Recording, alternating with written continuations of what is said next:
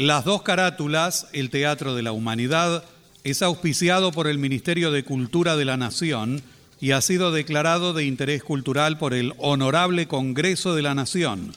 El Parlamento Cultural del Mercosur declara de interés cultural de ese organismo internacional el ciclo Las dos carátulas, el Teatro de la Humanidad, por el aporte cultural que brinda permanentemente.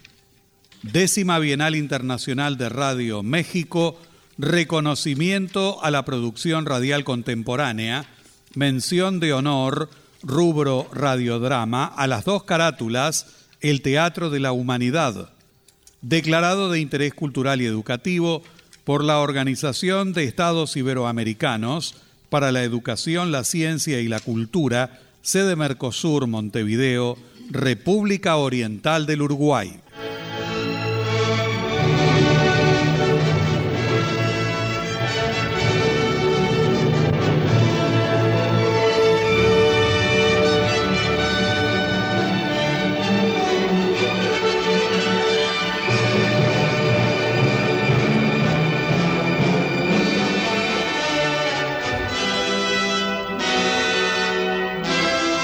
Radio Nacional, Buenos Aires, Argentina, presenta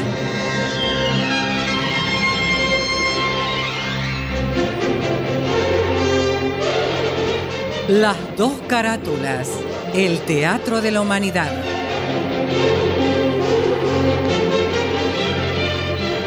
Ciclo destinado a difundir las obras de la dramaturgia nacional y universal que por sus permanentes valores se constituyen en cabales expresiones del género e imponderables aportes a la cultura.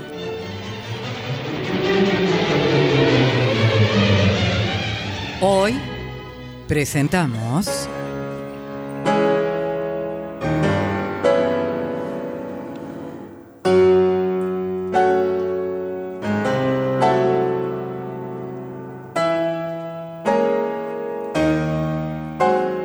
señorita Julia, de August Strindberg.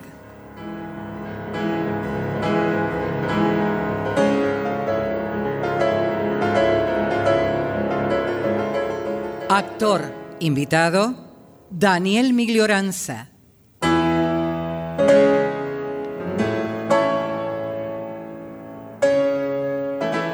Por orden alfabético, Gabriela Lich Graciela Martinelli.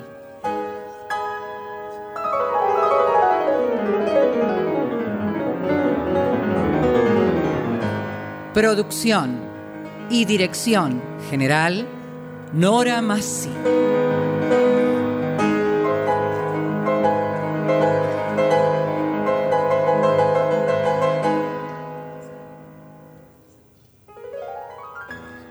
August Strindberg nació en Estocolmo en 1849 y murió en 1912. Dramaturgo sueco cuyas obras tuvieron gran influencia en el teatro moderno y forman parte del repertorio universal. Instaurador del naturalismo en Suecia, se lo considera pionero de la reforma expresionista e investigador de lo que algunas décadas después se conocería como surrealismo rasgo que se aprecia especialmente en sus últimas obras, animadas por la reproducción de estados hipnóticos y sugestiones del inconsciente. Hacia los 20 años, en 1869, comenzó a escribir dramas contra los restos del romanticismo como El libre pensador, 1869, Hermión, también de 1869, a Roma, 1870 y La caída de la Hélade. Aunque llegaron a representarse, no le dieron éxito alguno y muestran la influencia de Ibsen, Kierkegaard y Brandes. Tuvieron que pasar 10 años hasta el estreno del maestro Olof, que tampoco resultó ser su confirmación como autor dramático. Mientras tanto, se dedicó al periodismo y consignó sus emociones en una novela la Sala Roja, 1879, una sátira sobre las instituciones suecas que le dio notoriedad debido al escándalo que supuso la introducción del naturalismo en Suecia, pero no le proporcionó un medio de ganarse la vida. En 1874 se vio obligado a aceptar un empleo de ayudante en la Biblioteca Real de Estocolmo, donde demostró su inteligencia aprendiendo rápidamente el chino con perfección suficiente como para ordenar los manuscritos de la literatura de esa lengua. Suele dividirse su producción en dos grandes etapas, la naturalista y la expresionista, que están separadas cronológicamente por un periodo baldío entre 1894 y 1896. En La señorita Julia, obra que en breves instantes emitirá las dos carátulas, Strindberg presenta un perfil negativo sobre el mundo femenino y especialmente sobre la denominada nueva mujer, ambiciosa y literaria, que se ve reflejada en el texto en la crudeza con que los hechos se presentan y en la intensidad con que el autor desciende al fondo de las almas, extrayendo los impulsos del instinto y dejando a un lado cualquier justificación de origen pseudocientífico sobre las leyes hereditarias y la educación. Esta pieza fue llevada al cine en 1951 por el director sueco Alf Sjöberg y sobre ella se escribió un ballet coreografiado por la sueca Birgit Kullberg en 1950, además de una ópera creada por el compositor norteamericano Ned Rorem en 1965. Material bibliográfico Luis Ordaz.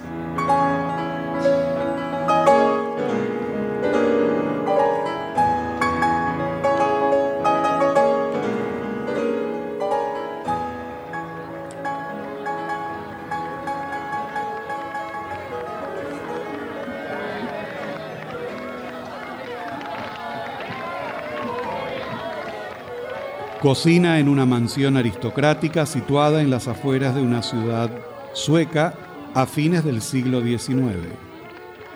Allí, en los alrededores del pueblo, se festeja la Noche de San Juan.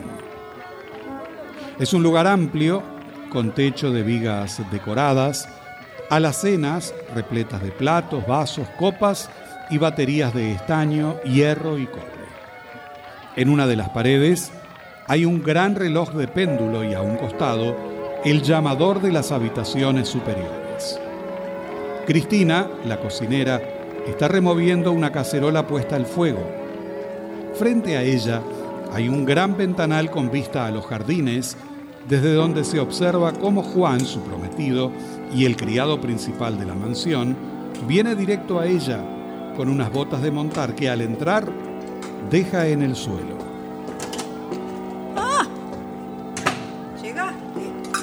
Cansancio, Cristina. ¿Ha dejado al señor conde en la estación? Sí, de ahí vengo. ¿Y por qué traes esa cara? Es que la señorita Julia me desconcierta. Creo que está cada día más loca. ¿Qué hizo ahora? Al pasar, entré a la barraca del baile y allí la encontré bailando con el guarda. En cuanto me vio, vino directo a mí y me invitó a un vals. No sé qué le sucede ahora. Bailó de un modo que no sé, no sé. Cuando te digo que está loca, es porque está loca. Sí, sí, y además violenta, desde lo que le sucedió con su prometido. Sí, es posible. De todos modos era un buen muchacho. Yo presencié la escena escondida, por eso te lo digo. ¿Cómo? Ah, ¿Los viste? Sí, sí. Una noche estaban en el patio de las caballerizas y la señorita le amaestraba, ah. según decía. Lo hacía saltar sobre la fusta como un perro gritándole ¡Hop! ¡Hop! ¡Hop! Saltó dos veces y recibió unos cuantos latigazos. Pero en un momento él le arrancó la fusta de la mano, la hizo mil pedazos y se marchó. Pero realmente pasó así. Pero ¿cómo te lo he contado? Por favor, qué hambre que tengo. Ah, ¿Tienes algo para comer? Sí. Aquí tienes. A ver, Recién calentado. Mm, huele bien. ¿Qué es? A ver, ¿qué es Un trozo de riñón del asado de ternera. Mmm, qué rico olor.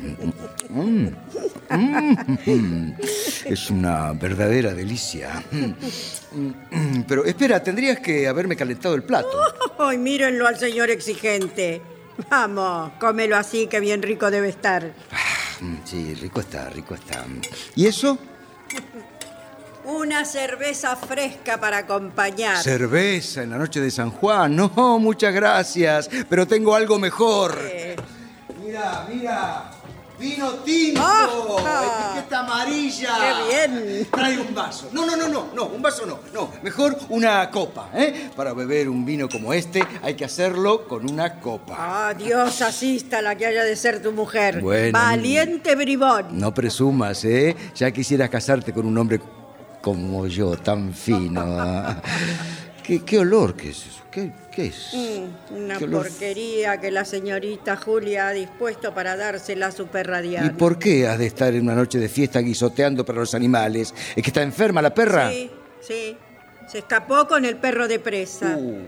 Aquí mismo hicieron juntos, sabe Dios qué diabluras. Y la señorita no está para eso. Sí, sí, para algunas cosas la señorita es demasiado orgullosa, para otras demasiado condescendiente. No quisiera recordarte lo del baile. ¿Qué? Pero bailarás conmigo cuando termine aquí, ¿verdad? Desde luego. Me lo prometes. No es necesario, te lo he dicho y lo hago. Mejor guardo el vino. Que ahí viene, ahí viene. Voy enseguida. Estos muchachos, cómo bailan. ¿Ya está listo eso, Cristina? Señorita, aquí está Juan. Pero qué curioso el señorito. Sí, las señoritas tienen sus secretos. Parece que está muy curioso hoy usted. Usted huele a violetas, por lo que veo. Pero qué atrevido está. ¿También entiende de perfumes? Porque bailar sí sabe. Sea bonito y váyase. Sí, señorita. Ah, y cuidadito con escuchar, ¿eh? No, no, señorita, pero se trata quizá de algún filtro mágico que las señoras preparan en la noche de San Juan. Algo con que poder leer en las estrellas propicias el nombre de nuestra prometida. Pues para llegar a leerlo ya puede usted tener buenos ojos. Cristina, viértelo en una botella y tápalo bien. Sí, y usted, señorita. Juan, venga conmigo ahora a bailar. Eh, no, eh, no, eh, me desagrada ser descortés, señorita, pero este baile ya se lo había prometido a Cristina. Pero eso no tiene importancia. Ya bailará usted otro. ¿De verdad, Cristina, no quieres prestarme a Juan? Eso no depende de mí. Ya que la señorita es tan amable, él no puede negarse. Ve, Juan, y agradece el honor que la señorita te ofrece. Yo no quisiera que la señorita Julia lo tomase a mal, pero no me parece bien que me elija dos veces como pareja de baile, sobre todo porque las gentes de estos lugares suelen hacer conjeturas no tan ciertas. Siempre están suponiendo lo que no es. ¿Qué quieres decir con eso? ¿De qué conjeturas hablas? Bueno, es probable que usted no quiera entenderme. ¿Cómo dices? Hablaré con más claridad. Estas personas no ven con buenos ojos que la señorita dé preferencias a uno de sus servidores, habiendo tantos que desearían el mismo honor. Preferencias. Pero, ¿qué se imagina usted? Me asombro. Yo, la señora de la casa, honro la fiesta campestre con mi presencia. Y al decidirme a bailar, lo hago con. Con un criado de confianza que sepa comportarse y no me ponga en Bien. evidencia. Bueno, si es así, entonces estoy a sus órdenes. No hable de órdenes ahora. Esta noche somos todos alegres compañeros en una fiesta popular en la que no hay categorías. Vamos, es la noche de San Juan. Deme usted el brazo. Y tú, Cristina, no Sí, te señorita. inquietes que no te robaré tu tesoro.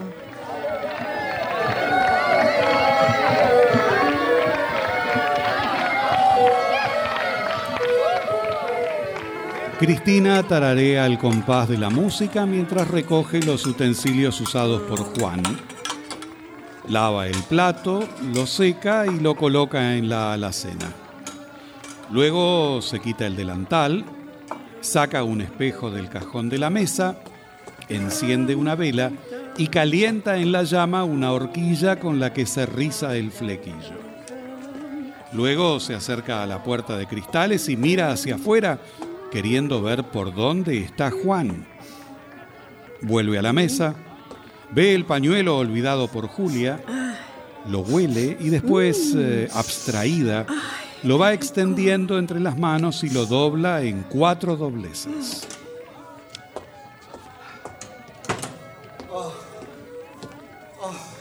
Decididamente está loca. Oh, ya estás aquí. Bailar de esa manera. La gente desde las puertas se burlaba de ella, pero qué vergüenza. ¿Tú qué piensas? No es muy normal, ¿no? Ay, ¿qué puedo decirte? Es un tanto extravagante. Bueno, ¿vienes para bailar conmigo? ¿No estás molesta por haberte dejado antes? No, ya sabes. Yo sé estar en mi puesto. Eres una mujer formal y llegarás a ser una excelente ama de casa, además de atractiva. Pero qué bien. Oh, señorita Julia. Miren en dónde lo encuentro. Uy, señorita Julia. Contigo no hablo. Y con respecto a usted, Juan, Sí, señorita. no se ha comportado como un caballero dejándome plantada. Perdón, perdón, yo diría lo contrario. Señorita Julia, yo me he apresurado a venir en busca de la abandonada. ¿Cómo? ¿Sabe usted que baila mejor que ninguno? Bueno, ¿Por qué lleva su uniforme en una noche como esta? Quíteselo enseguida. eh, entonces le ruego a la señorita que se retire unos instantes, porque es aquí donde tengo mi traje negro. Ah, ¿Se preocupa por mí? Entonces váyase a su cuarto y vuelva enseguida. O quédese y yo me pondré de espaldas. No, entonces, eh, con su permiso, me retiro, señorita Julia. Cristina, Sí, señorita. ¿acaso Juan es tu amor para que tengas tanta confianza con él? Amor. Pues sí, si a usted le parece. Nosotros lo llamamos así. Llamar. Bueno, la señorita también tuvo un amor y Es entonces... cierto, ya estábamos comprometidos. Y sin embargo no pasó de ahí. Ah, ah, ¿Me parece a mí o tienes los ojos entornados? es que tengo mucho sueño. En este momento solo quisiera dormir. Aquí estoy, señorita Julia. Oh, pero qué bien le queda ese traje, caballero. Realmente magnífico, La Juan. señorita me adula. ¿Adular yo? ¿Y a usted? Perdón, pero mi natural modestia me impide creer que la señorita pueda tener frases de sincera consideración hacia un hombre como yo. Por eso me he permitido creer que exageraba o que adulaba, como suele decirse. ¿Dónde aprendió usted a expresarse de esa manera? Debe usted haber ido mucho al teatro. Así es, sí. He frecuentado lugares distinguidos. Pero, ¿nació usted en estas tierras? Mi padre era arrendatario del procurador del rey en este mismo distrito. Conocí a la señorita siendo muy niña, aunque la señorita no se fijara entonces en mí. ¿De veras? Sobre todo, recuerdo... ¿Qué sucede? No, que no debo hablar de eso ahora. ¿Por qué no? Sí. No, Ha- Hable, Juan. ahora es imposible. En otro momento, tal vez. No, no entiendo por qué ahora no. ¿Acaso es peligroso hablar ahora? ¿Peligroso? No.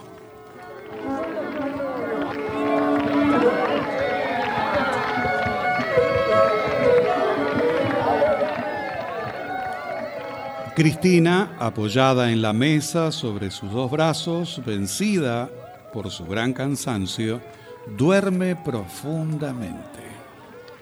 Fíjese usted en Cristina. Ahí la tiene. Será una buena ama de casa, Cristina. ¿Por qué no se sienta, Juan? No, no, no, no, no puedo permitírmelo en presencia de la señorita. ¿Y si se lo mando? Entonces obedeceré. Siéntese, Juan. Gracias. Pero aguarde. ¿Puede usted darme algo de beber? Sí, sí, sí, perdón. pero No sé lo que habrá aquí en la bodega. Probablemente cerveza y nada más. Pero qué bien. Eso me gusta, la prefiero al vino. Aquí tiene, señorita. Gracias. ¿Y usted no bebe, Juan? No, realmente no soy muy aficionado a la cerveza, pero si la señorita me lo manda. Mandar. No. Solo si quiere acompañarme como un buen caballero. Entonces me serviré también.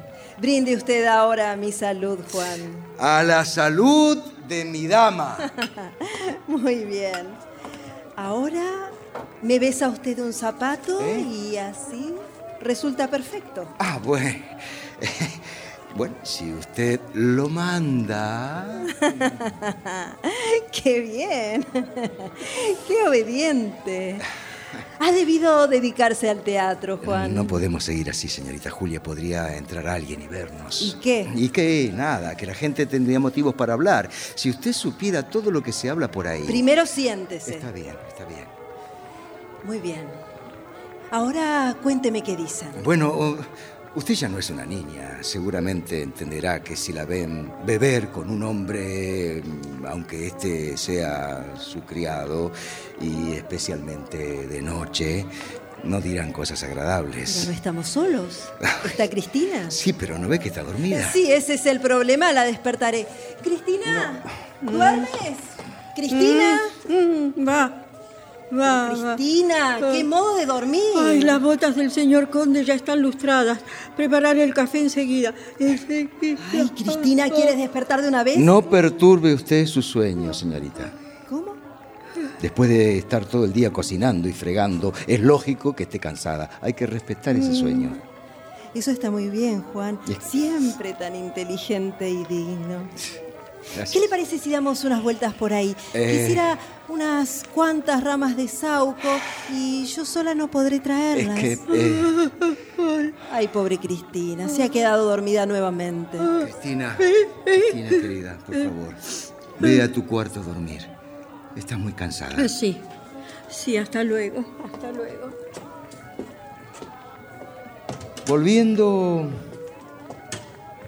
a lo suyo, señorita. Me parece que no entendí. ¿Usted quiere que salga al parque? Sí, conmigo, por supuesto. Pero eso no está bien. Hay gente por ¿Y ahí. con eso qué? ¿Acaso van a creer que me he enamorado de mi criado? Pues Yo no soy un hombre presumido, señorita, pero para las gentes no hay nada sagrado. Parece usted un aristócrata, Y Juan. lo soy. Pues entonces yo desciendo. de- Nadie creerá que ha descendido voluntariamente, sino que ha caído. Dios, no dependa de la opinión de los otros y venga conmigo. Vamos, venga conmigo. Qué extraña que es usted. Es posible.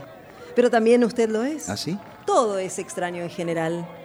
La vida, los hombres, todo es igual a un bloque de hielo arrastrado de un lado a otro sobre la superficie del agua hasta que se hunde. Se hunde. Dejémonos de filosofía y vámonos ya. Hoy deberíamos dormir sobre las hierbas nuevas de la noche de San Juan. Juan, qué bonito es eso que dijo. Béseme la mano.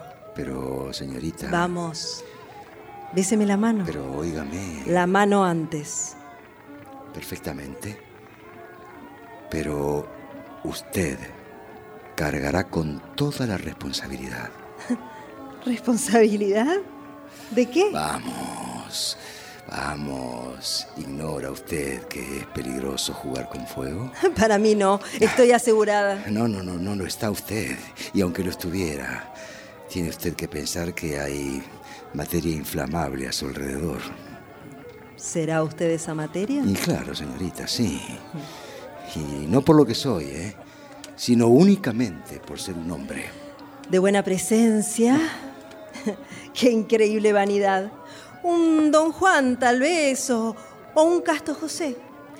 En realidad, creo que es usted un casto José. ¿Así? ¿Usted cree eso? Me parece. Venga, deme su cinturita, venga. Déjeme ¿Es atrevido. una broma o es en serio? Déjeme. eso? Venga. ¿En serio? Entonces es en serio. Entonces lo otro también era en serio. Usted juega demasiado y eso es peligroso, ¿eh? No entiendo de qué sí juego. que habla. entiende, sí, sí, muy bien. Pero ahora estoy cansado del juego y le suplico que me perdone si vuelvo a mis ocupaciones. Tengo que ocuparme de las botas de su padre. El señor conde las necesita lustradas a primera hora y ya hace tiempo que dio la medianoche. Deje usted esas botas. No, señorita, no. Tengo obligaciones en esta casa. No he pretendido ser su compañero de juegos, ni deseo serlo, porque me considero muy superior a semejante papel. Es usted un soberbio. En algunos casos sí, en otros no. Juan. ¿Usted amó alguna vez?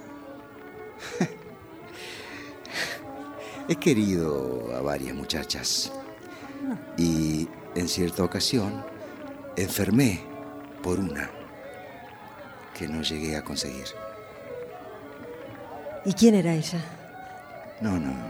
¿Quién era? No, no, no me puede usted obligar a decirlo, ¿no? ¿Y si se lo ruego como, como a un amigo? ¿Como a un igual? ¿Quién era? Usted. ¿Yo? Vaya una salida ridícula. Sí, es ridículo, sí, claro. Es ridículo. Pero dígame, señorita Julia, ¿sabe usted cómo se ve el mundo desde abajo?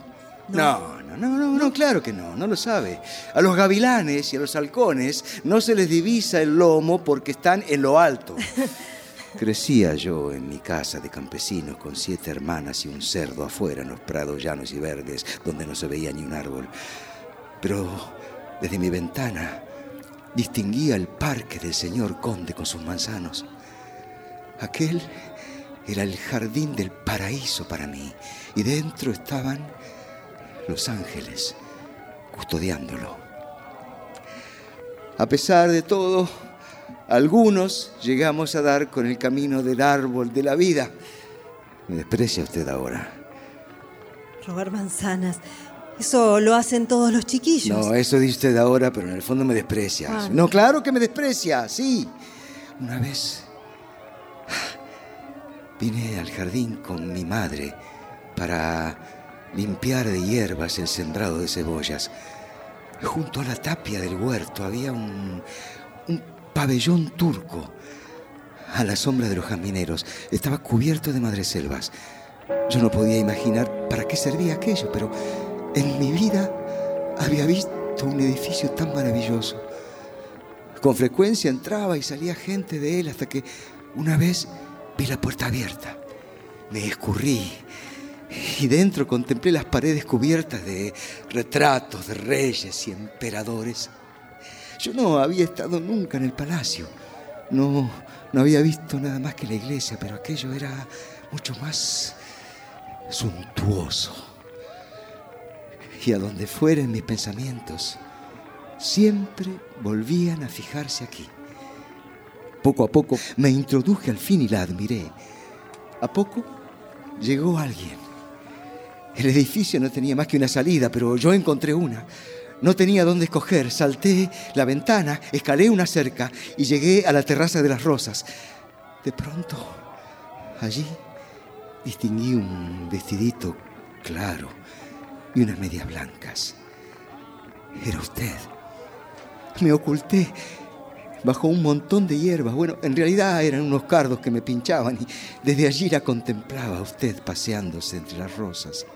Y pensaba, si es cierto que un asesino puede llegar al cielo, tan extraño resulta que un hijo de campesinos pueda llegar a un parque y jugar con la hija de un conde.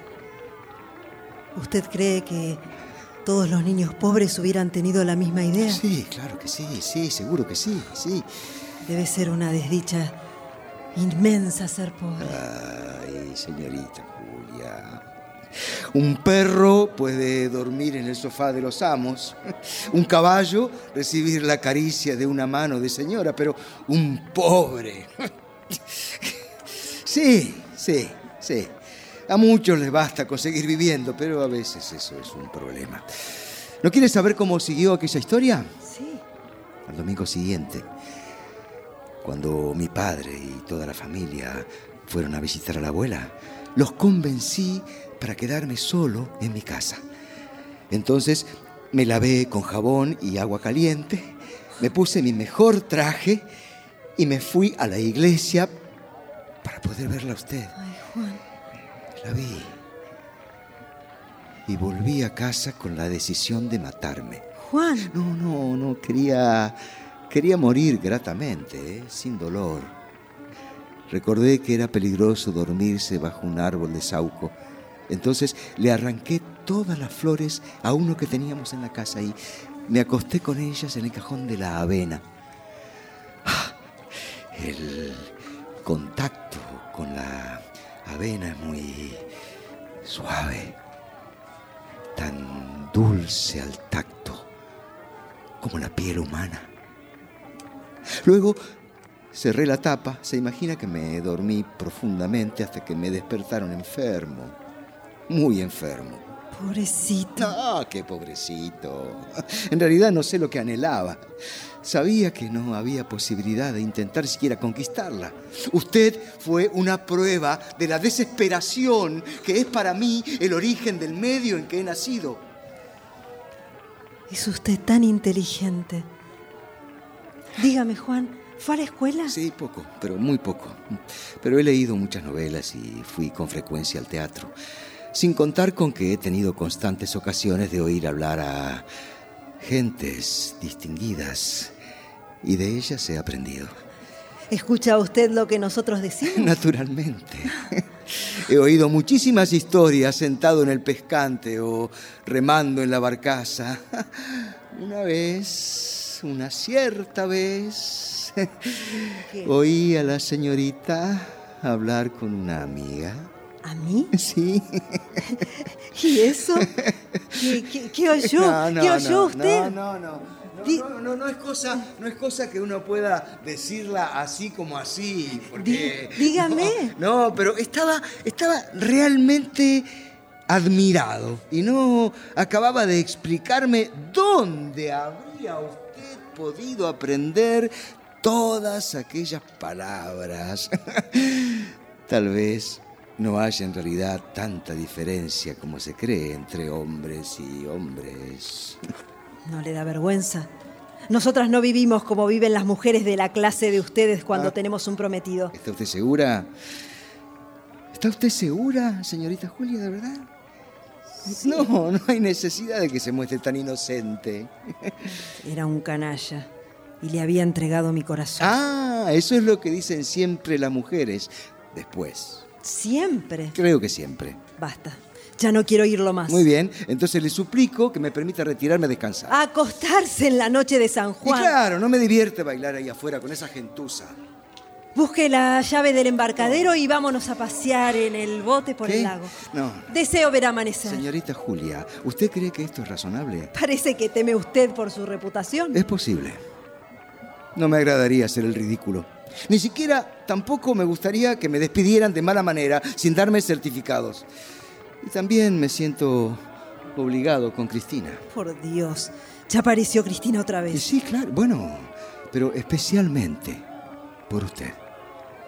Siga mi consejo, señorita Julia. Suba usted a su cuarto y acuéstese. ¿Soy yo quien debe obedecerle? Por esta vez sí. Y para su bien, se lo ruego. Es ya muy tarde. El sueño emborracha también y, y calienta la cabeza. Váyase usted a descansar. Ade- Además, si no escucho mal, eh, allí viene mi gente y me busca. Si nos encuentran aquí a estas horas, está usted perdida. Váyase. Conozco y quiero a mi gente tanto como ellos me quieren a mí. Deje usted que vengan y verán. No, señorita Julia, no, la gente no la quiere. Come su pan, pero a sus espaldas la critican. No. Oiga bien lo que cantan, aunque no, no, no, no, no. En realidad será mejor que no lo oiga. ¿Qué cantan? Unas bromas refiriéndose a usted y a mí. Qué asco. Cuánta maldad. Yo creo que no queda otro remedio que huir. Huir. Sí. ¿Pero a dónde? Ya no podemos salir. Tampoco entrar en el cuarto de Cristina. Pues en el mío, entonces. No me pida eso. No, puede fiarse. No. Es no muy difícil de comprender, créame, pero yo soy su más leal y respetuoso amigo, No, créame. Juan, y si se les ocurriera ir a buscarle a... Cierro la puerta con llave y si tratan de echarla abajo, disparo. Venga usted, venga, venga. Pero me promete... Se lo juro, venga.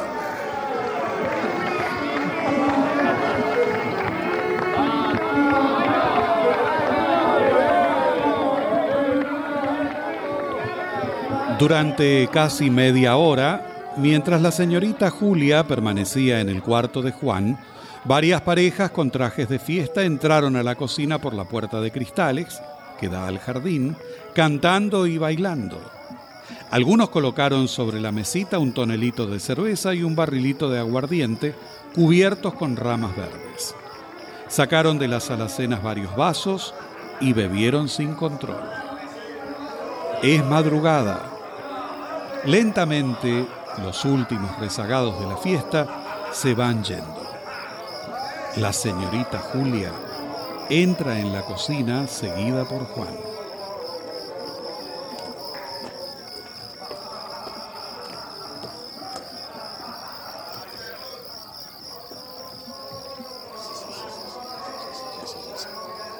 Es un desorden. Todo es un desorden. Pero eh, después de ver todo esto, ¿cree posible que podamos seguir aquí? No lo volveré a hacer, pero ¿qué puede intentarse? Pues huir, viajar, salir de aquí. ¿Viajar?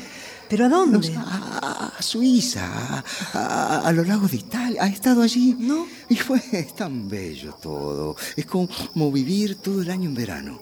Y, y una vez allí, ¿qué podríamos hacer? Y, instalaremos un hotel. ¿Un hotel? Sí, sí, de primer, de primer orden, sí, con huéspedes de primer orden también, sí. Sí, y eso es vivir, créame, sí, son caras nuevas, idiomas distintos. No hay que buscar ocupaciones, pues el trabajo se presenta por sí solo. Silban los trenes, van y vienen los coches de la estación, imagínese, sí, señor. Eso es vivir. Claro, eso es vivir, pero, pero ¿y yo? Y, y- y usted, señorita Julia, usted será la dueña del establecimiento. Con sus maneras y su aspecto, el éxito es seguro. Se lo ruego, vámonos pronto de aquí. Será un viaje de tres días solamente. Todo es muy bello, pero Juan, debes infundirme valor. Di que me quieres. Abrázame. Sí, sí, sí, bien quisiera, pero no, no, no, aquí no, aquí no. La quiero, la quiero, la quiero, sí, la quiero, no lo dudes, pero aquí no, aquí no. No me trates de usted. Entre nosotros ya no existen barreras. Es mejor de tú. que no entiendes. No puedo. Las barreras existen mientras nos hallemos en esta casa, en este ambiente. Aquí está el pasado. Aquí está el señor conde. Me basta estar viendo ahí sus botas rígidas y severas para sentir escalofríos por la espalda. No, no, no. No hay, no hay medio de librarnos de los prejuicios y supersticiones que nos han inculcado desde la infancia. Vámonos a otro país, a una república, y podrá inclinarse ante mi mayordomo, pero yo no. No, yo no, yo no he nacido para estar inclinado, porque en mí hay madera, hay carácter. No he nacido para estar inclinado y ahora que ya he logrado asirme de la primera rama, ya me verá usted subir y subir. Aún soy un criado. El año que viene seré un colono y dentro de unos 10 años propietario.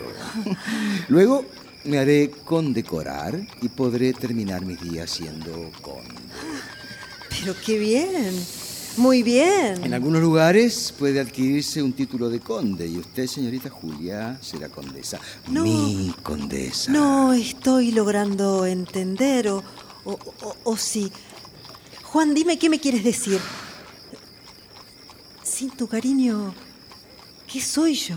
Se lo diré mil veces. La quiero, la quiero, la quiero, la quiero. Se lo diré mil veces. Pero después, aquí no. Pero ¿por qué no me tuteas? Porque no se puede. ¿Por qué?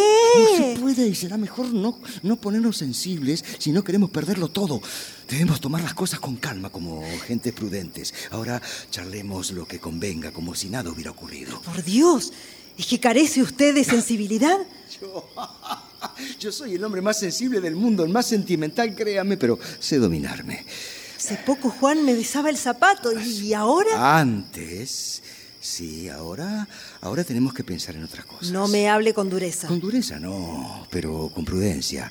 Hemos cometido una verdadera locura, no hagamos otras. El señor conde puede volver dentro de unos instantes y tenemos que resolver nuestro porvenir antes de su vuelta. Pero dígame, ¿qué piensa usted de mi proyecto? ¿Le convienen? Los creo aceptables, pero para llevar a cabo esa empresa será preciso disponer de algún capital. ¿Usted lo tiene? Yo, yo, bueno, yo, claro, pues yo poseo práctica, experiencia en el negocio, conocimiento de idiomas. Este es un capital que algo vale. sí, creo. pero con eso no podemos comprar ni los billetes para el tren. Y sí, eso también es cierto, sí. Pero bueno, justamente por eso busco un capitalista que aporte fondos. ¿Y dónde va a Eh, encontrarlo? Pues lo encontrará usted si se convierte en mi asociada. Eso es imposible porque yo nada poseo. Entonces, lamentablemente, todo se viene abajo. ¿Qué? Y que nos quedamos como estábamos. ¿Imagina usted que voy a vivir en esta casa como amante suya? ¿Que voy a consentir que me señalen con el dedo? ¿Cree, ¿Cree usted que tendré el valor de mirar a la cara a mi padre? No, sáqueme de aquí. Sáqueme lejos de la deshonra y de la vergüenza. ¿Qué hice, Dios mío? ¿Qué hice? ¿Qué Ay, hice? ¿Qué hice? ¿Qué hice? Dios mío, Dios mío, ¿qué hice? ¿Qué hice? Dios mío, Dios mío. Pero ahora sí que la hicimos bien, ¿eh? ¿Quiere saber qué ha hecho? Pues lo mismo que hicieron otras mujeres antes que usted. Y ahora va usted a despreciarme. Esto no puede estar Ah, pasando. no se me ponga nerviosa, no se me haga la, la madamita. Madamita. Será mejor que nos tomemos un vasito de vino. Va, va. ¿Qué vino es ese? El de la cueva, ¿cuál va a ser? El Borgonia de mi padre. Ah, no, claro, claro, sí. Es demasiado bueno para un criado, ¿no? Yo bebo cerveza. Mm, eso demuestra que tiene usted peor gusto que yo. Usted es un ladrón. ¿Va usted a delatarme? Dios mío. La cómplice de un ladronzuelo. Es que me he embriagado esta noche y he procedido entre sueños. La noche de San Juan, el festival de inocentes alegrías. Inocentes, no me haga reír. ¿Habrá en la tierra un ser tan desdichado como yo? ¿Por qué ha de serlo tras semejante conquista? Recuerde usted a Cristina. ¿Cree usted que ella no tiene también sensibilidad? Lo creía antes, pero ahora no. No. El criado es un criado y nada más. Y la mujerzuela es una mujerzuela y nada más. Dios del cielo, toma esta vida miserable. Sácame del fango en que me ahogo. Sálvame, sálvame, No, no, por favor. sálvame, sálvame, por Dios. No puedo negar que me da un poco de lástima. Cuando la veía en el jardín de las rosas, tuve las mismas ideas puercas, sucias, cochinas de todos los muchachos. Sin embargo, trató usted de morir por mí. en el cajón de la avena. Palabrerías. Me mintió. Leí una historia una vez en un folletín. Se trataba de un chico que, que se metió en un cajón de flores de sauco porque le habían condenado a pasar un tanto mensual a una mujer. ¿Sí es usted? Y me inventaron otra cosa. A las mujeres hay que adularlas. Sin vergüenza. ¿Perdón? Iba a ser yo la primera rama. La rama estaba podrida. Iba a ser yo la honra del hotel. Y el hotel yo. Sentándome en su despacho, embaucando a sus parroquianos, falsificando las cuentas. No, no, no, no. De eso me hubiera encargado yo. Que un alma humana encierre tal suciedad. Lávese bien. La callo. Criado, levántate que te estoy hablando. Frena esa lengua, mujerzuela de la callo, o sal de aquí. Basta. ¿Pretenderás reprocharme que sea grosero? Basta. Ninguna mujer de mi clase se hubiera comportado como tú esta noche. ¡Basta! ¿Crees que una mujer de costumbres sencillas provoca a un hombre como lo has hecho? ¡Basta, por Dios! ¡Basta! O tal vez, señorita Julia, cree que una persona de mi condición se hubiera atrevido a levantar los ojos hasta usted si usted misma no la hubiese alentado. Dios, todavía me parece imposible y no salgo de mi asombro, no puedo creerlo. Muy bien. Diga lo que quiera. Pégueme. Es usted el más fuerte. No, no, no, no. Yo no acostumbro pegar a un ser indefenso, y menos si se trata de una mujer. No, no negaré que en parte me satisface el haber podido comprobar que no era más que oropel, todo aquello que nos deslumbraba a los que mirábamos desde abajo. Pero me entristece verla tan degradada, más degradada aún que su propia cocinera.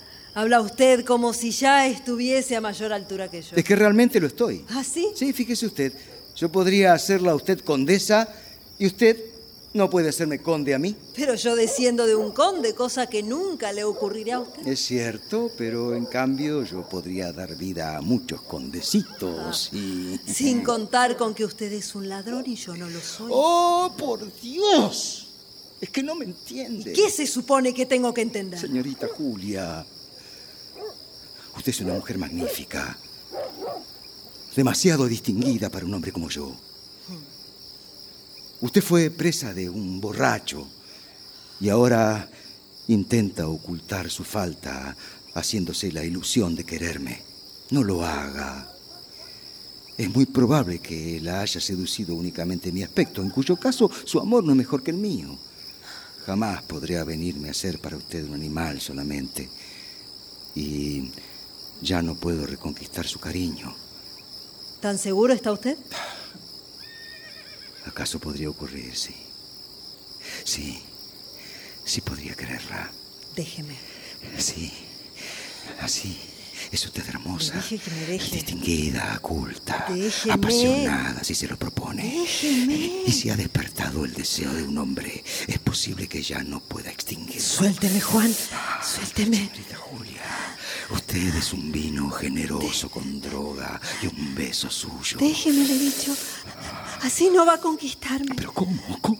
¿Cómo? Entonces, ¿cómo? No la conquistaré con caricias, con tiernas palabras, con proyectos para el porvenir, con la salvación de toda la vergüenza. Dígame, ¿cómo? ¿Cómo? no sé, ¿Cómo? no sé. De ninguna manera. Ya no sé ni lo que siento. Lo aborrezco y sin embargo no puedo vivir sin usted. Entonces, huyamos juntos. ¿Huir? Sí, sí. Sí, puede ser. Pero antes tenemos que hablar. Tenemos tiempo todavía. Es decir, hablaré yo. Porque hasta ahora usted ha dicho todo. Es mi turno de confiarle algunas cosas. Pues bien, la escucho, señorita Julia. Usted sabe que mi madre no, no procedía de familia ilustre, ¿verdad? Algo he oído. Ahora voy a hablar yo.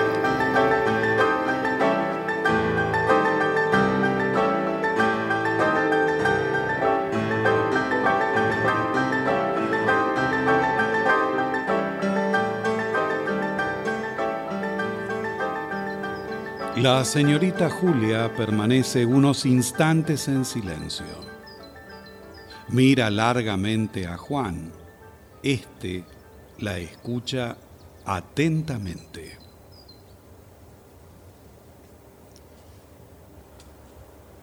El origen de mi madre era más bien humilde. Fue educada en las ideas de igualdad y emancipación de la mujer y sentía una verdadera repugnancia hacia el matrimonio. Cuando mi padre se enamoró de ella, le manifestó que nunca sería su esposa, aunque luego cambió de parecer y consintió en ello. Yo nací contra el deseo de mi madre, por lo que luego he podido saber. Decidieron educarme como a un muchacho medio salvaje. Podía vestirme como un muchacho, ocuparme de los caballos, tomar parte en las cacerías y también adiestrarme en las faenas del campo. Al distribuir los trabajos, había costumbre de asignar a los hombres los quehaceres de las mujeres y a las mujeres los, las ocupaciones de los hombres. Resultado de todo esto fue que el patrimonio comenzó a resentirse y que la vecindad de la finca cercana se reían de nosotros. Al fin mi padre debió despertar de su letargo y rebelarse ante aquel estado de cosas, porque todo se trastocó según su deseo. Luego enfermó mi madre y aún ignoro cuál fue su enfermedad, pero tenía frecuentes calambres. Se ocultaba en la granja y pasaba las noches a la intemperie. Entonces fue cuando sobrevino el terrible incendio del que usted habrá oído hablar. Sí, claro, sí.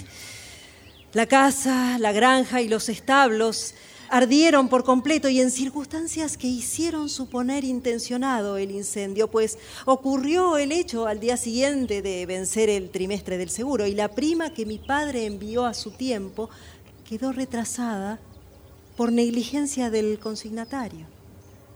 Nos quedamos sin un techo donde vivir. Mi padre no sabía dónde encontrar dinero con qué reedificar la casa. Entonces mi madre le aconsejó que se dirigiera a un individuo que tenía una fábrica de ladrillos en esos alrededores y a quien ella conocía desde la niñez, para que le hiciese un, un préstamo. Papá obtuvo el préstamo solicitado, pero con gran asombro suyo, sin obligación de reembolsar ni el más pequeño interés. ¿Cómo? ¿Sí? De esta manera volvió a reedificarse toda la posesión. ¿Sabe usted eh, quién había producido el incendio? Su señora madre. Sí.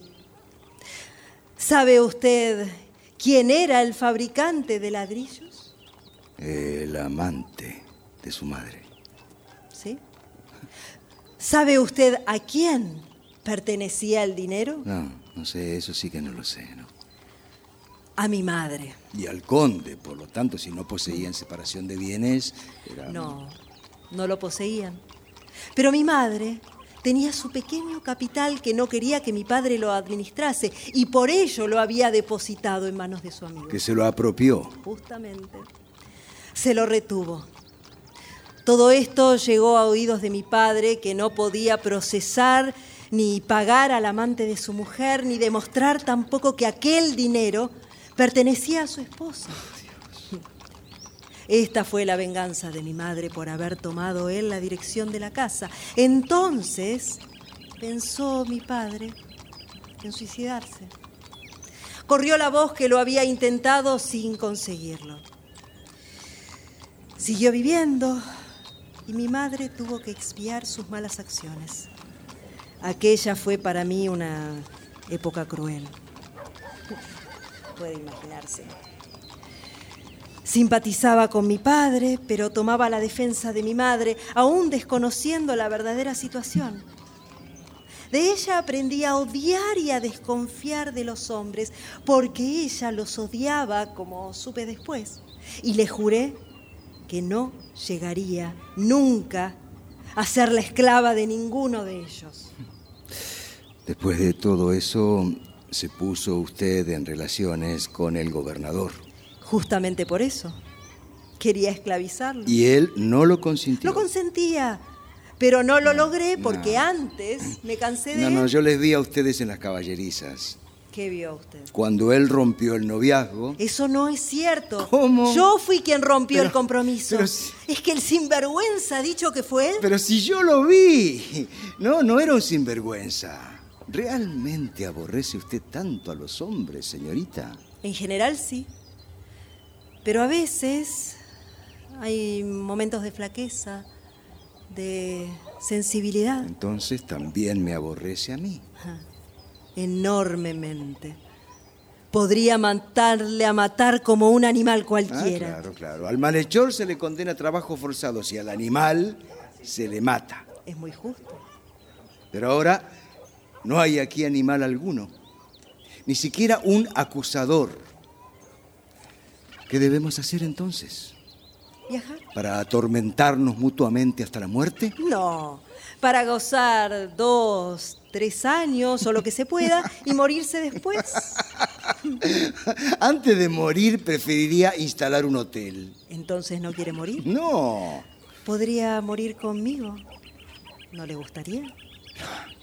aún me agrada la vida y además considero el suicidio como un delito en contra de la naturaleza. ¿Cree usted en Dios? Claro está, y voy a la iglesia todos los domingos. Ah. Ah, y ahora sí, con entera franqueza, le ruego, señorita, que me permita retirarme porque me encuentro muy cansado y me voy a ¿Usted cree que yo voy a dejar las cosas así?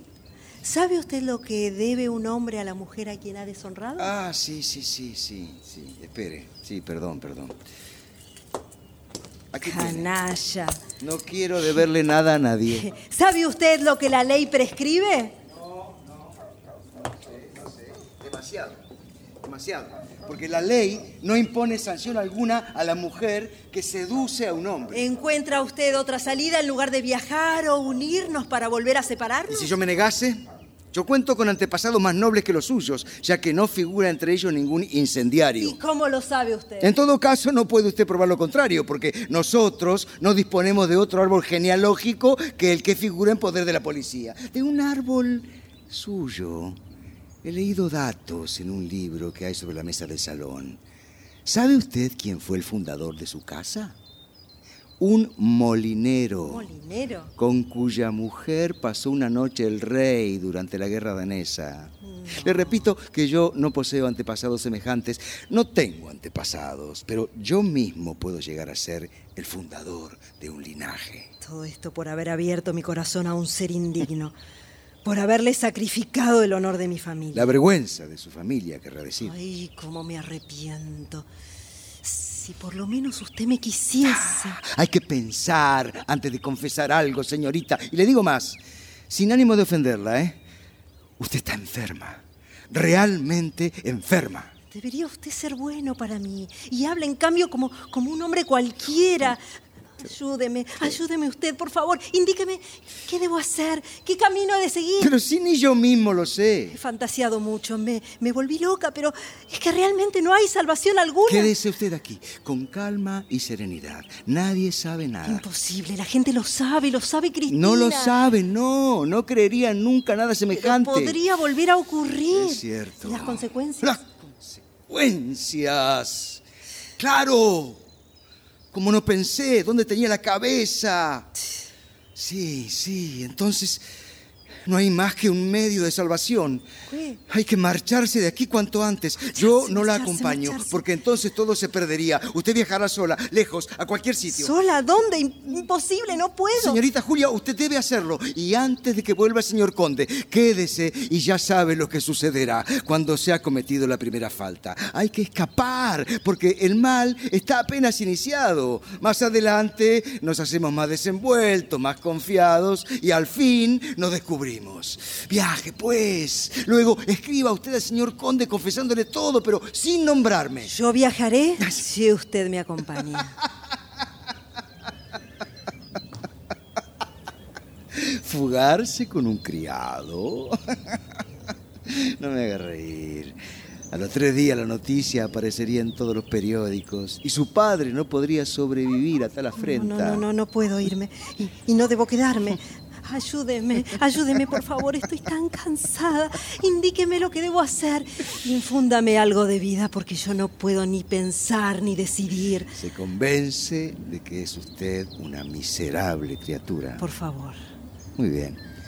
Entonces mandaré yo en esta situación. Váyase a cambiar. Sí. Vamos, junte Sí. toda ropa y junte dinero para el viaje y después vuelva aquí. Venga usted conmigo. No, a su cuarto. Otro disparate más. Por favor. Váyase. Váyase de una vez. Juan, por favor, háblame con ternura. Una orden siempre resulta desagradable. Usted mismo ahora puede comprobarlo, ¿verdad? Váyase.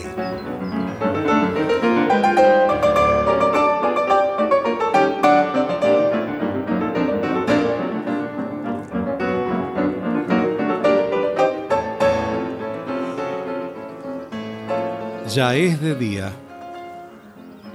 Juan se siente aliviado como si se hubiera quitado un peso de encima. Se sienta frente a la mesa y allí queda con los ojos cerrados.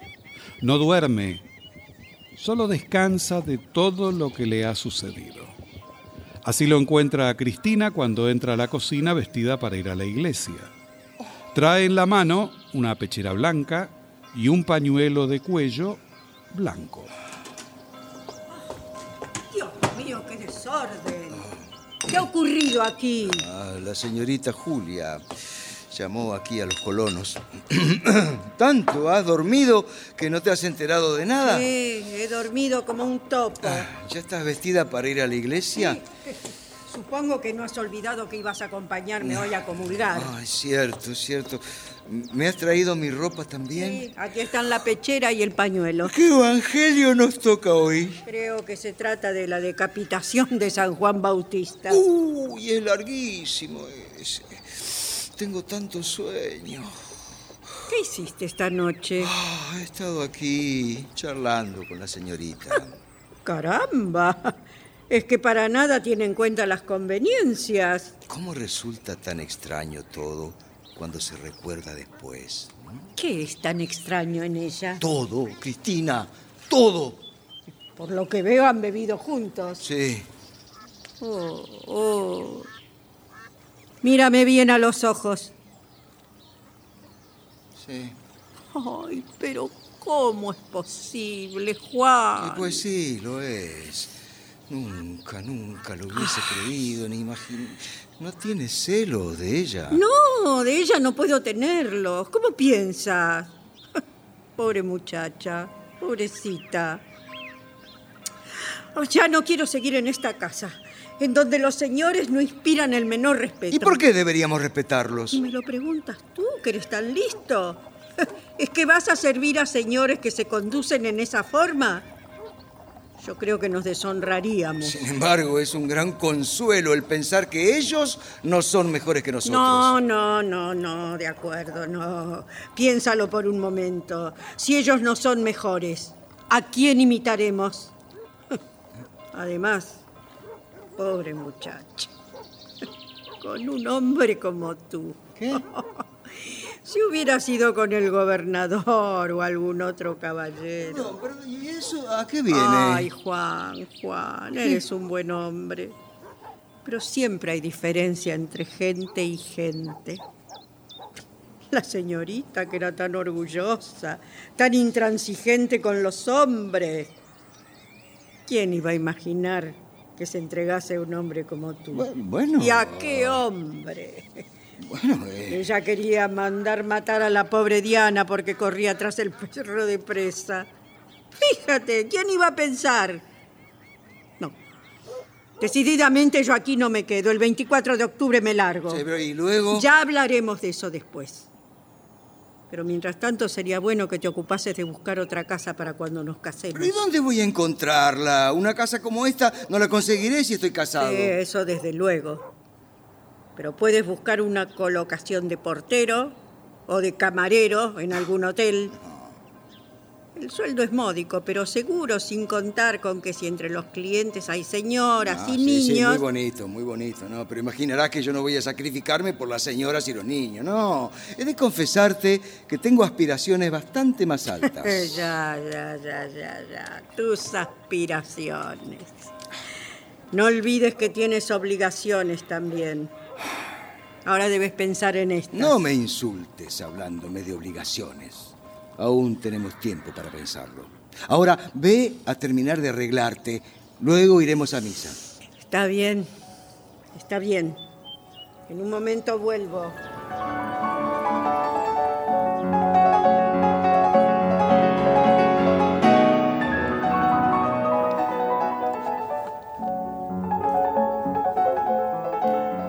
El sol ya está iluminando poco a poco los árboles del parque. Juan va hacia la puerta de cristales y hace una seña a la señorita Julia que llega nuevamente a la cocina, vestida de viaje, con una jaulita cubierta por una toalla que deja sobre una silla.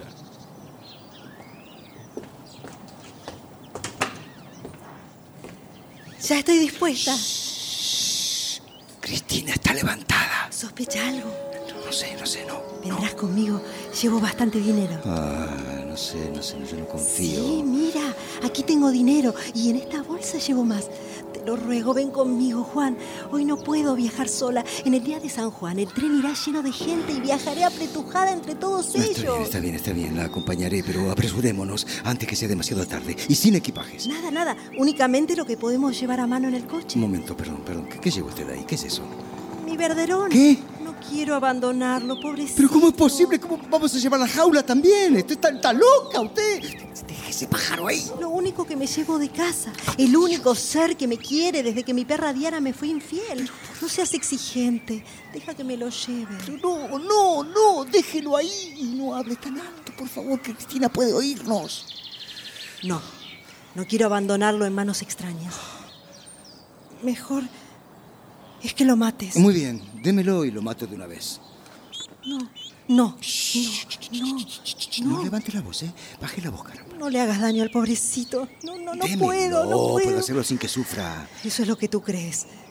Ay, mi chiquitín, vas a morir a manos de tu propia amiga. Vamos, no, no haga escenas, por favor. ¿Acaso vale este pájaro más que su propia felicidad? Démelo de una vez.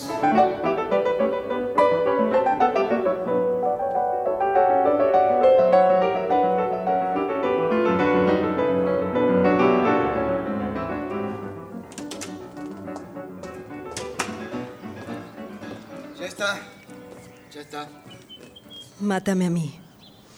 Mátame. Si puedes matar a un animalito inocente sin que te tiemble la mano. Cómo te odio, Juan. Cómo te odio.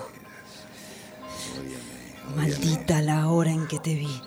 Maldita la hora en que he nacido. ¿De qué me sirven ahora tus maldiciones? Vámonos de una vez. No, aún no quiero irme, no puedo. Debo ver tu obra maestra. ¿Crees que no puedo ver sangre? ¿Crees que soy tan débil? No me conoces. ¿Sabes qué quiero ahora? ¿Qué? Ver tu sangre. ¿Crees que te quiero? ¿Crees que deseo llevar tu mala casta bajo mi corazón, nutriéndola con mi sangre? ¿Crees que daré a luz a un hijo tuyo y que podré llevar tu apellido? No harás que me calle. Dime tu apellido, Juan. ¿Cómo te llamas? Jamás oí tu apellido porque no debes tenerlo. ¿Quién te crees que eres? ¿Pensabas que iba a rivalizar con mi cocinera? ¿Que iba a compartirte con ella? Por favor, escúcheme. ¿Por qué no se tranquiliza? eh? Así no podremos irnos. No te me acerques, sirviente, porque no eres más que eso, mi sirviente. ¿Estabas muy seguro de mi cobardía? Pues aquí me tienes. ¿Creías que iba a fugarme? Pues no, me quedo y que luego estalle la tormenta. Mi padre regresará y se enterará de todo. Entonces, ¿qué hará? Llamará a los criados, avisará al juez y luego vendrá el final. Tendrá una apoplejía y morirá. Y toda esta historia llegará a su fin. Qué bello es el silencio. Eso ocurrirá. Vendrá el silencio eterno.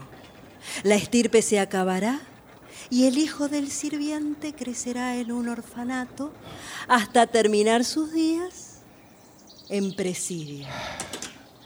Cállate, cállate. Ayúdame, Cristina. Líbrame de este hombre. ¿Qué locuras son esas en un día de fiesta?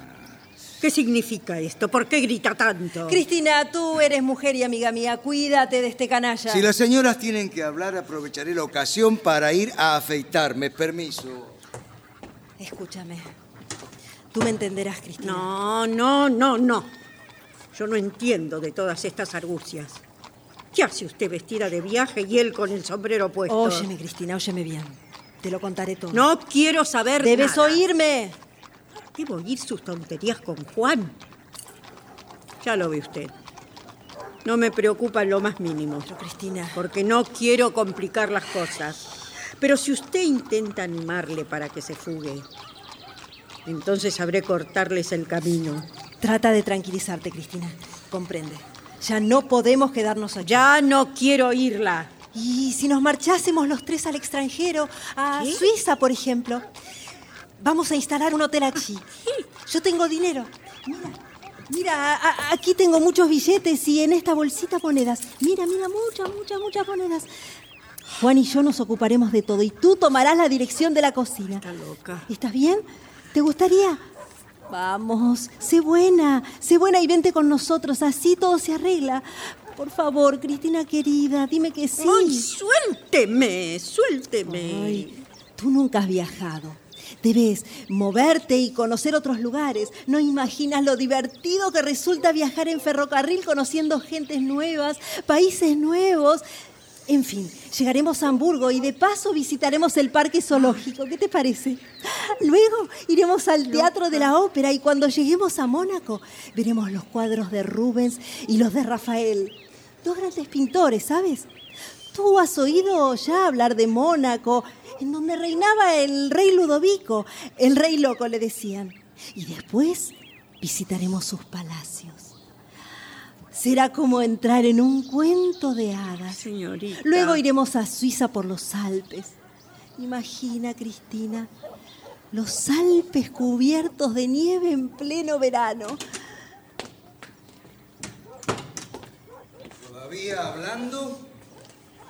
¿Qué haces con esa navaja? ¿No ves? La afilo. Verás qué fácil resultará. Montaremos un hotel. Yo me ocuparé de la caja mientras Juan recibe a los huéspedes. Sale a la calle, escribe cartas, se afana. Eso será vivir, créeme. Y, y yo no me olvido de ti, claro. Tú serás la señora de la cocina. Naturalmente no tendrás que permanecer junto al fogón. Podrás estar bien vestida, elegante, para que las gentes te vean. Ya verás que con tu bonita figura podrás pescar un buen partido. Tal vez un inglés rico, ¿por qué no? Es tan fácil atrapar a la gente. Después nos haremos ricos y construiremos una villa en el lago de Como. Dicen que es un lugar encantador. Óigame, señorita. ¿Acaso usted misma cree todo eso que dice? ¿Que si creo? Sí. No sé. No sé, ya no creo en nada, Cristina. En nada. En nada, absolutamente. De modo que pensabas largarte, ¿no, Juan? Largarme, eso es mucho decir. ¿Has oído el proyecto expuesto por la señorita? Pues aunque la señorita esté fatigada por la mala noche, el proyecto no es una fantasía, es fácil y puede realizarse. ¿Es tuya la idea de que yo siga siendo la cocinera de esta? Haz el favor de emplear palabras más prudentes cuando hables de tu señora, ¿entiendes? ¿De mi señora? Sí. Vamos, vamos. Esto era lo que me quedaba por oír. Mejor será que además oigas esto también. Puede serte útil y hacerte hablar menos. La señorita Julia sigue siendo tu señora. Y por la misma razón, si la despreciaras ahora, tendrías que despreciarte a ti misma. Yo siempre he sabido estimarme en mucho. ¿Tanto como para despreciar a los demás? Jamás me he rebajado de mi condición. Ven a decirme si alguna vez la cocinera del conde ha tenido que ver con el boyero o con el porquero. Ven a decírmelo. Anda, Ah, anda. es cierto, es cierto. Tú no has tenido nunca nada que ver más que con un hombre decente. Esa es tu fuerte. Sí, sí. Tan decente que roba la vena al conde para después venderla por su cuenta. ¿Y aún te atreves a hablar? ¡Tú! A quien el tendero paga un sobreprecio en todos los gastos y a quien el pollero corrompe con sus donativos. ¿Cómo?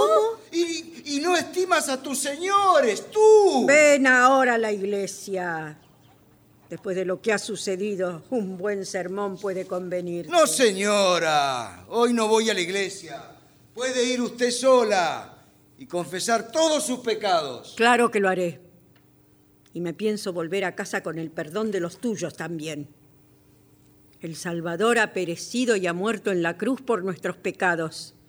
Si nos presentamos a Él con fe y con el corazón contrito, tomará para sí todas nuestras culpas. ¿Sinceramente lo crees así, Cristina? Esta es mi fe, la fe de mi infancia, en la que luego he perseverado siempre, señorita Julia. Y allí donde los pecados se desbordan, allí desciende la gracia. Ay, si yo tuviese tu fe, si pudiera... Ve usted, ve, eso es algo que aunque se quiera no puede darse. ¿Y quién la consigue entonces? Ese es el gran secreto del don de la gracia, señorita.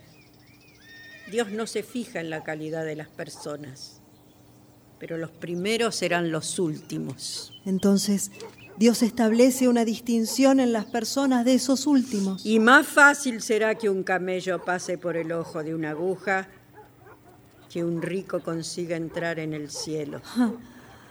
Así es, señorita Julia. Ahora me voy, sola. Y al pasar ordenaré al mozo de cuadra que no dé salida a ningún caballo hasta que vuelva el señor conde, en el caso de que alguien quisiera marcharse. Adiós.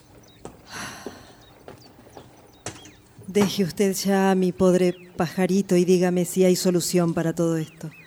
No, pero es que la culpa la tuvo el pájaro. ¿eh? Bueno, sinceramente, solución no hay, no, no. ¿Qué haría usted en mi lugar? Aguarde, aguarde, aguarde un segundito. ¿En qué lugar? A ver, ¿en el de aristócrata? ¿En el de mujer? ¿En el de seducida? No sé, no sé, no sé. Ah, ya sé lo que hará. Pero le suplico que deje mi navaja sobre la mesa.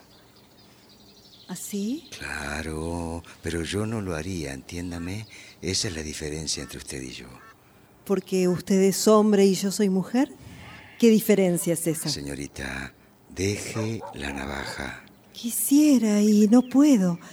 Tampoco pudo mi padre cuando debió hacerlo. No, él no debió hacerlo. Tenía antes que vengarse. Y ahora mi madre se venga por mediación mía. Usted no ha querido a su padre, señorita Julia. Lo quiero muchísimo, pero lo he odiado también. Él me arrastró a despreciar a mi sexo y a no ser hembra ni varón. ¿Quién es el verdadero culpable de lo ocurrido? ¿Mi padre? ¿Mi madre? ¿Yo misma? ¿Yo? Yo no tengo un yo. No tengo una idea que no me la sugiriese mi padre. No tengo un afecto que no me lo inspirase mi madre y aprendí que todos los hombres se parecen. Eso lo adquirí de mi prometido, por lo cual lo considero un infame. ¿Cómo he de tener una responsabilidad fundada? ¿Acaso he de cargar las culpas sobre Jesucristo, como dice Cristina? No. Soy demasiado altiva, sumamente culta gracias a los preceptos de mi padre. Y eso de que un rico no pueda entrar en el cielo es mentira. O en todo caso, Cristina, que tiene dinero en la caja de ahorros, tampoco debería entrar. ¿Quién es el responsable de las faltas? ¿Qué nos importa el saberlo a nosotros? Yo soy quien ha de sufrir la culpa y sus consecuencias. Sí, pero... ¡Oh, Dios! ¡Dios! Escuche. ¿Qué? El conde está en casa. Imagine usted si Cristina... Tengo que cambiarme. ¿Habrá ya visto el bargueño?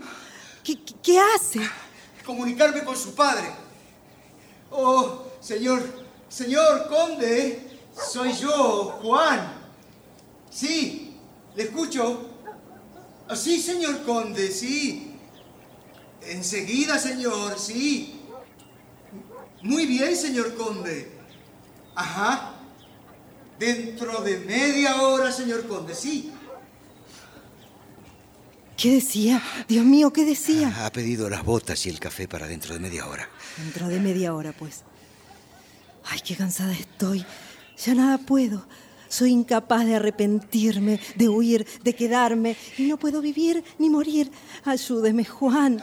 Mándeme y obedeceré como un perro. Hágame el último favor, Juan. Salve mi nombre. Salve mi honor. Usted sabe muy bien lo que yo debo hacer y no quiero. Entonces, quiéralo usted y ordénemelo. Ordénemelo para terminar de una vez. que ahora tampoco puedo yo, señorita Julia. Y mucho menos ahora, desde que el señor conde me ha hablado. Debe ser el lacayo que llevo en mí. Creo que si apareciera su padre y me ordenase cortarme el cuello, lo haría sin vacilar. Mándeme como si usted fuese él y yo fuese usted. ¿Recuerda haber visto en el teatro a los hipnotizadores? Sí. El hipnotizador ordena al medium, toma la escoba. Y él la toma. Luego le dice, barre. Sí, el otro. Y él barre. Entonces debería estar dormido Y ya. yo duermo ya. El espacio aparece ante mis ojos como un denso humo y usted adquiere el aspecto de una estufa. De una estufa de hierro semejante a un hombre vestido de negro con sombrero de copa. Sus ojos brillan como las brasas cuando el fuego se extingue y su rostro es como una gran mancha de ceniza. Es tan hermoso y tan confortable. Y además, tan claro y con tal quietud. Tómela, tómela. Vaya ahora al granero que ya es de día. Ah, y escúcheme bien. Gracias. Gracias. Ahora voy en busca del descanso. Pero dígame antes que también los primeros podrán recibir el don de la gracia. Dígamelo, aunque no lo crea. Los primeros. No, eso no puedo decirlo, pero... Oiga, señorita Julia, usted ya no pertenece a los primeros, porque se halla más bajo que los últimos. Es cierto. Estoy más abajo que los últimos de los últimos. La última. Pero ahora ya no puedo ir. Dígame otra vez que me vaya. Que ahora tampoco puedo yo. Y los primeros serán los No últimos. piense, no piense, no piense más, por favor. Me quita todas las fuerzas y me convierte en un cobarde. ¿Qué? ¿Qué? ¿Qué fue eso? ¿Qué? No. Me pareció ver que la campanilla se movía. No, no, no, no, no. Podríamos llenarla de papel. Mira que tener tanto miedo de una campanilla. Bueno, es que, es que no es solo una campanilla. Hay alguien detrás. Una mano la pone en movimiento. Y algo más que pone en movimiento la mano. Tápese, tápese los oídos, por favor, tápese, tápese los oídos, tápeselos. Entonces su sonido resulta aún más aterrador. Sigue sonando hasta que le da una respuesta. Y entonces ya será demasiado tarde.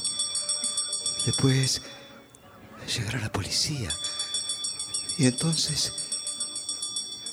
¡Oh! es horrible.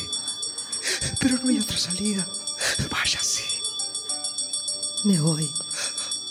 Sí. Me voy. Váyase.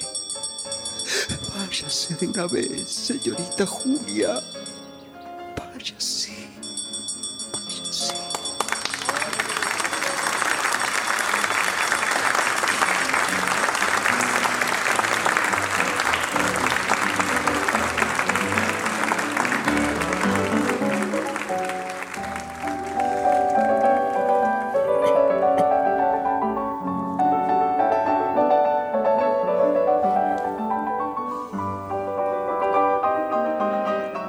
Se ha difundido La señorita Julia, de August Strindberg.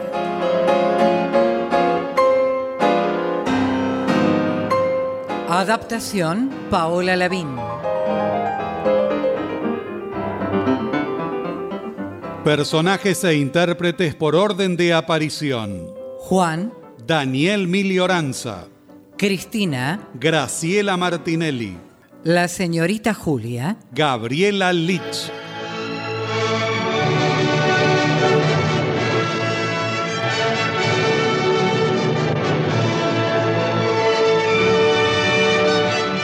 Presentación del autor y relatos Leonardo Lieberman. Locución Marité Reale. Asistente técnico en estudio Claudio Canullán. Diseño de ambientes sonoros, efectos especiales y musicalización Nora Massi. Realización técnica y editor de arte Javier Chiavone. Coordinación de auditorio Patricia Brañeiro. Diseño de efectos en estudio y asistente de producción, Patricio Schulze. Producción y dirección general, Nora Massi.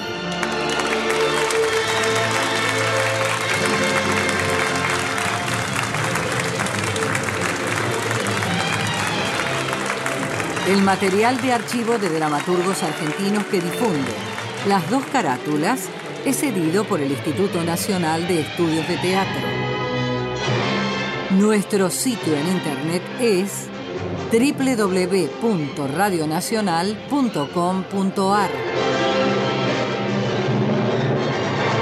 Nuestro Facebook, las dos carátulas, me gusta.